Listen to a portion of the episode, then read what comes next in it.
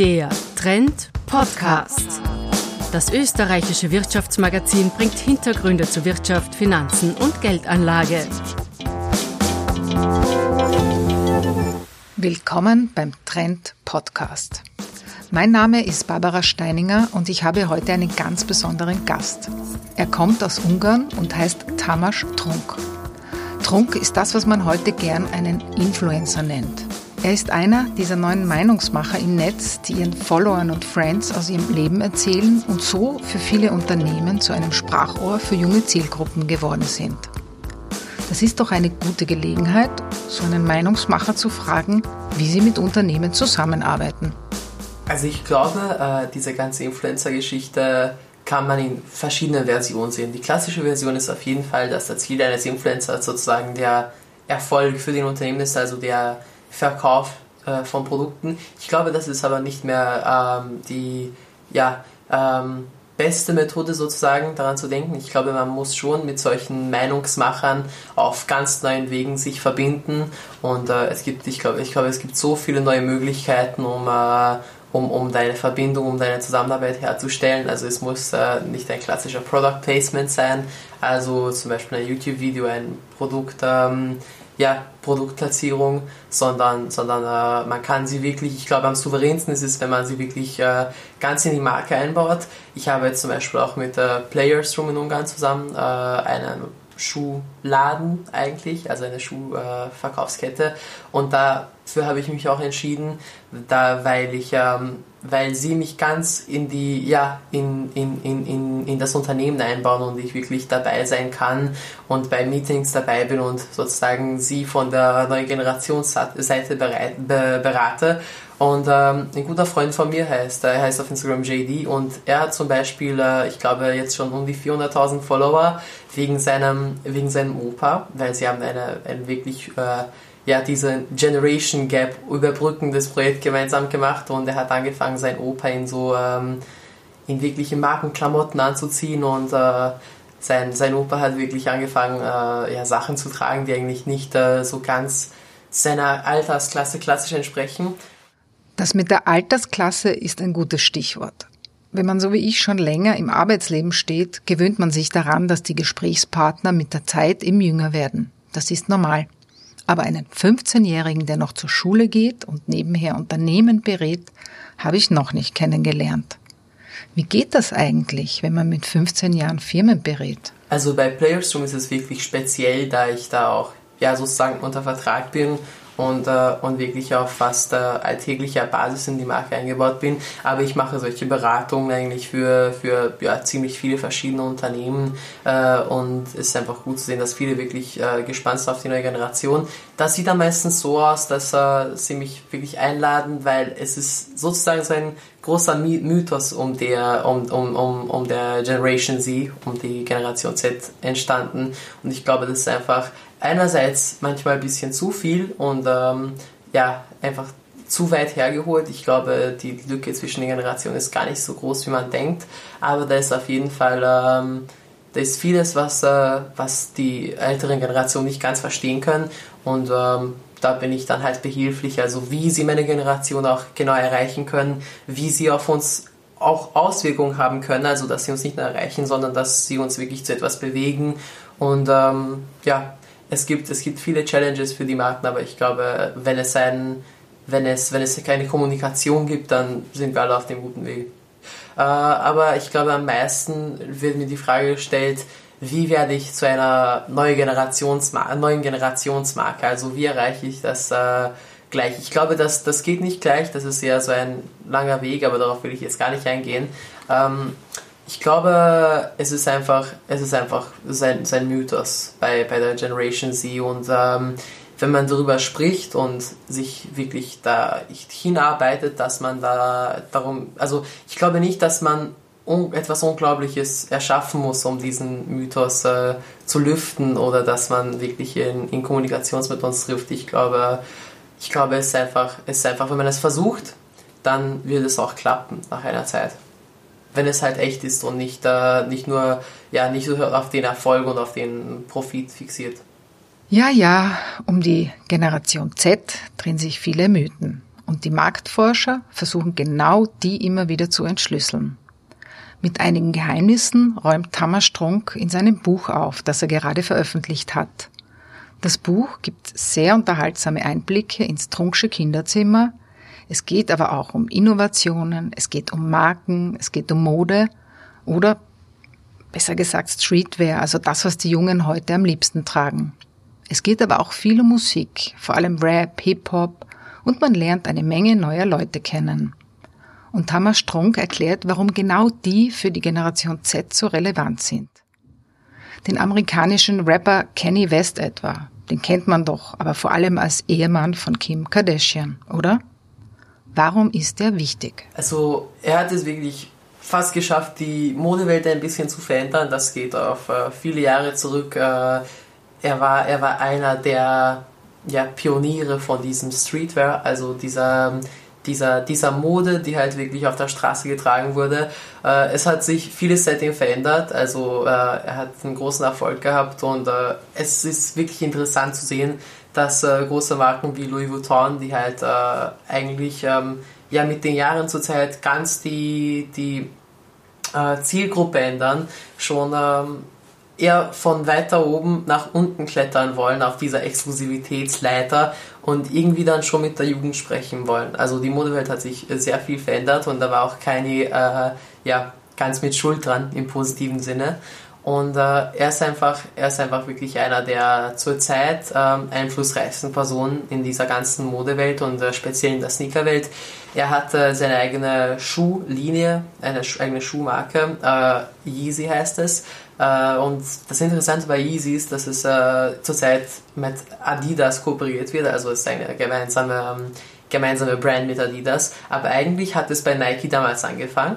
Also nach seiner Zusammenarbeit mit Nike, die auch sehr, sehr erfolgreich war, hat Kanye auf einmal auf, einfach gesagt, dass er nicht mehr mit Nike zusammenarbeiten will. Und ähm, mit einem großen Social Media Krieg ist er einfach von äh, Nike zum größten Rivalen zu Adidas gegangen und hat den ganzen, äh, den gleichen Markennamen noch äh, dabei behalten. Ich glaube, das ist einfach äh, interessant und wichtig zu erwähnen, weil äh, ich glaube, das sowas ist einfach nicht alltäglich und das äh, spiegelt auch seine Macht, wenn man es so sehen will, auch sehr gut wider, dass er einfach mit ein, zwei Sätzen ganze ähm, ja, Marken fast verändern kann, weil Adidas hat auch sehr viel beigetragen, dass, äh, dass sie wieder für ein paar Jahre über Nike ähm, hinwegkommen konnten und sie die führende Schuhmarke waren. Das ist jetzt wirklich sehr abwechselnd.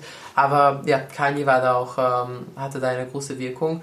Und ich glaube, er ist auch ein bisschen schlechtes Beispiel manchmal, da er diese Macht auch äh, meiner Meinung nach äh, für etwas ausgenutzt hat, das, das nicht unbedingt äh, ja, legitim ist oder gut ist. Also ich bin wirklich der Meinung, dass man äh, mit der heutigen Jugend über Politik sprechen muss und äh, uns darauf Aufmerksamkeit mach, äh, machen muss und äh, auch mit einbeziehen muss. Aber ich glaube, er hat es dann schon ein bisschen zu weit getrieben, da er ähm, ja eigentlich mit äh, einer Modekollektion auch für eine, eine politische Partei äh, gestimmt hat. Also er ist äh, sehr gut befreundet mit Donald Trump, den äh, sehr umstrittenen, äh, äh dem äh, sehr umstrittenen Politiker aus Amerika.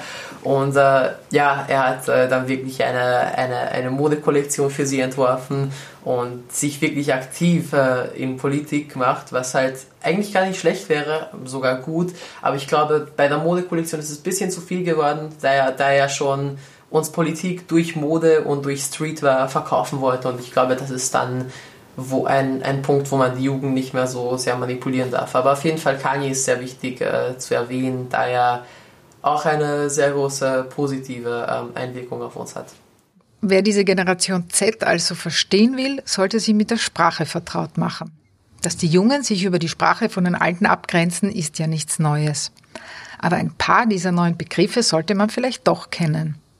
Wir lassen uns von Tamasch in einem Wordrap drei davon erklären. Also, was ist ein Sneakerhead? Also ein Sneakerhead ist grundsätzlich äh, eine Person, die wirklich eine Leidenschaft für Schuhe hat und für diese Sportschuhkultur.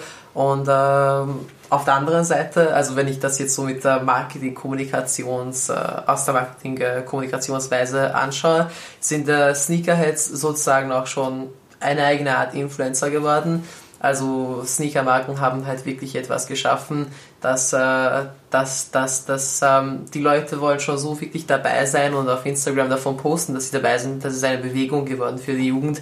Okay, und was ist ein Beef? Ein Beef kommt eigentlich aus dem Musikgeschäft, also auch aus dieser Hip-Hop-Kultur. Ähm, damals, als dieser ganze Gangster-Rap, der sogenannte Gangster-Rap, äh, groß wurde in den USA, hat es angefangen, dass sich natürlich äh, paar Musiker nicht so ganz verstanden haben und äh, sie haben dann einen sogenannten Beef angefangen. Sie haben in ihren eigenen Songs gegen den anderen gestichelt, äh, irgendwelche Sätze hinterlassen, wo sie etwas gegen den anderen sagen, sozusagen. Sie dissen den anderen und ähm, ja, daraus ist dann immer ein Beef geworden, äh, wenn es halt dann lang angehalten hat. Und das hat sich auch in die heutige Welt, also in die Welt meiner Generation übertragen. Auch auf YouTube kann man das schon oft sehen, also in der digitalen Welt, dass sich YouTube auch nicht verstehen und dann jetzt auch gegen Videos gegeneinander machen.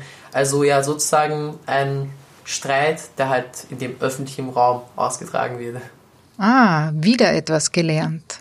Und was ist jetzt ein Leak? Also in dieser ganzen Schuhkultur bedeutet ein Leak, äh, also sind Leaks sehr, sehr wichtig.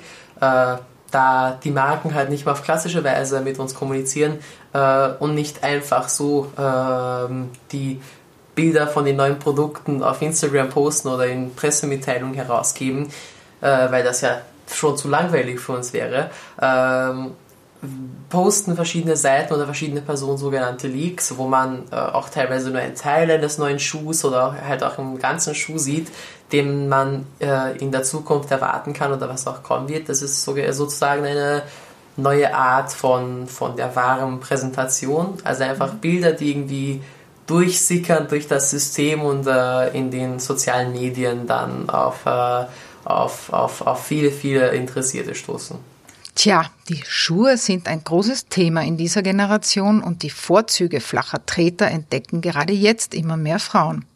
Der Birkenstock ist ja der Schuh der Stunde und in Japan gibt es gerade die Q2-Bewegung, also nicht MeToo, sondern Q2, bei der sich Frauen gegen den gesellschaftlichen Druck, High Heels tragen zu müssen, wehren.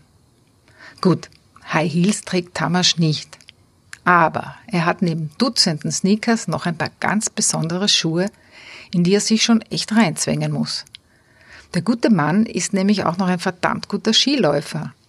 Er fährt im ungarischen Nationalkader, besucht ein österreichisches Sportgymnasium und, Achtung, die Pointe kommt jetzt, er ist auch noch ein Einserschüler und will der ungarische Marcel Hirscher werden. Da fragt man sich schon, beraten, Bücher schreiben, Leistungssport. Wie ist denn dieser intensive Alltag zu schaffen? Bleibt da nicht was auf der Strecke? Verzichtet er nicht auf etwas? Ich glaube nicht, dass ich äh, wirklich auf etwas verzichten würde. Bei mir ist es einfach wichtig, äh, dass hier alles aus meiner Leidenschaft entstanden ist. Also hier war jetzt wirklich nichts äh, so professionell aufgebaut sozusagen, also schon professionell auf meine Weise, aber es war jetzt äh, nicht unbedingt auf ein, auf ein Ziel bezogen, dass ich jetzt unbedingt das und das erreichen will oder dass ich jetzt äh, sozusagen also sogar unbedingt Geld verdienen will, das ist eigentlich gar nicht der Fall ist. Und äh, ich glaube, bei mir ist es wirklich der Punkt, warum sich das Ganze ausgeht, äh, die Liebe zu diesen ganzen Sachen. Hm. Da werden sich manche Eltern jetzt vielleicht fragen, was habe ich denn bei meinem Nachwuchs falsch gemacht? Was ist bei Tamas Strunk anders gelaufen? Das fragen wir ihn jetzt einfach.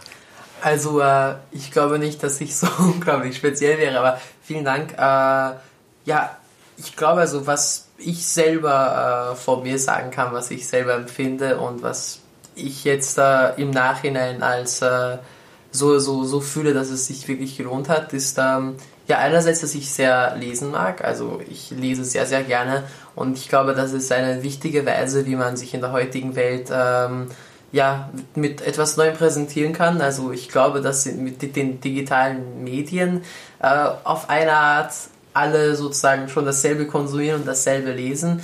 Und ich glaube einfach, das ist äh, wichtig, dass man, dass man auch auf eine andere Weise äh, etwas, etwas, etwas, etwas Neues finden kann. Und das kann zum Beispiel auch in den Klassikern stecken. Also äh, ja, darum lese ich auch oft noch äh, sehr gerne klassische Bücher obwohl ich glaube, das machen sogar sehr viele in meinen, in meiner, in meinen Altersklassen, aber ich glaube, das ist auch schon so etwas, was ein bisschen ähm, zu groß gemacht wird, dass, dass wir so sehr anders sind. Ich glaube, wir lesen schon noch.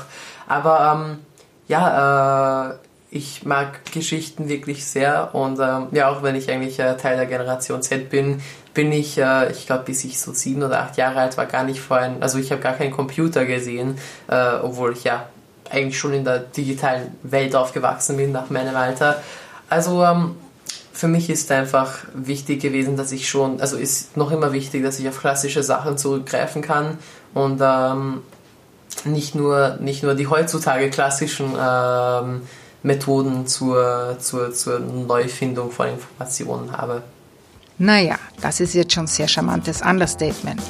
Tamas Strunk ist nicht nur belesen, er schreibt auch unterhaltsam, kann sich in gleich drei Sprachen super artikulieren.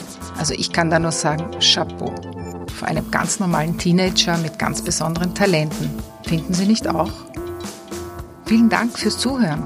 Und ja, falls Sie das Buch lesen wollen, es heißt Double T, Brands Sneaker Generation Z und ist jetzt auf Deutsch im Egot Verlag erschienen.